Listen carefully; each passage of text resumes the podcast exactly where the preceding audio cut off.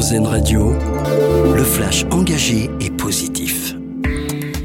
Bonjour à tous, à la une ce matin, le coup d'envoi aujourd'hui de la campagne vaccinale contre la grippe saisonnière destinée en priorité aux personnes fragiles. Elle est pour la première fois cette année proposée aux ados et aux enfants de plus de 2 ans.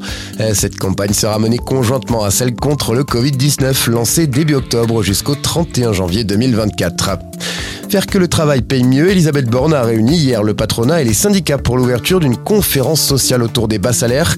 La première ministre qui a lancé un ultimatum aux 56 branches qui ont des minima sous le SMIC. Elles ont jusqu'au 1er juin 2024 pour les augmenter, sous peine de sanctions, a lancé la chef du gouvernement.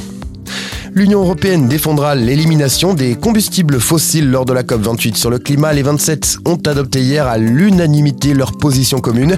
L'Europe souhaite que le pic de la consommation mondiale de ces combustibles fossiles soit atteint dans le courant de cette décennie.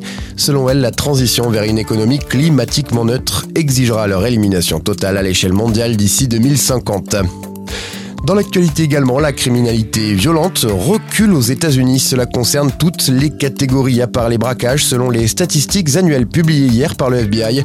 Ce sont les meurtres qui sont le plus en baisse, moins 6% suivis des viols ainsi que des agressions violentes. L'e-sport pourrait avoir ses propres Jeux Olympiques. Le président du comité international olympique a indiqué que le CIO ne ferme en tout cas pas la porte à la création de cette compétition. Une déclaration à l'occasion de la 141e session du comité à Bombay en Inde. La question serait actuellement en train d'être étudiée par la nouvelle commission consacrée à l'e-sport. Et puis on termine avec notre dossier solution. Connaissez-vous l'entreprise Les Biens Communs? On vous en parle sur rzn.fr. Cette entreprise qui a mis en place une solution alternative pour lutter contre la surconsommation. Elle vous propose pour cela de mutualiser les équipements pour réduire l'impact carbone. Un service qui via des casiers connectés vous permet par exemple de louer des objets du quotidien comme des aspirateurs ou encore des perceuses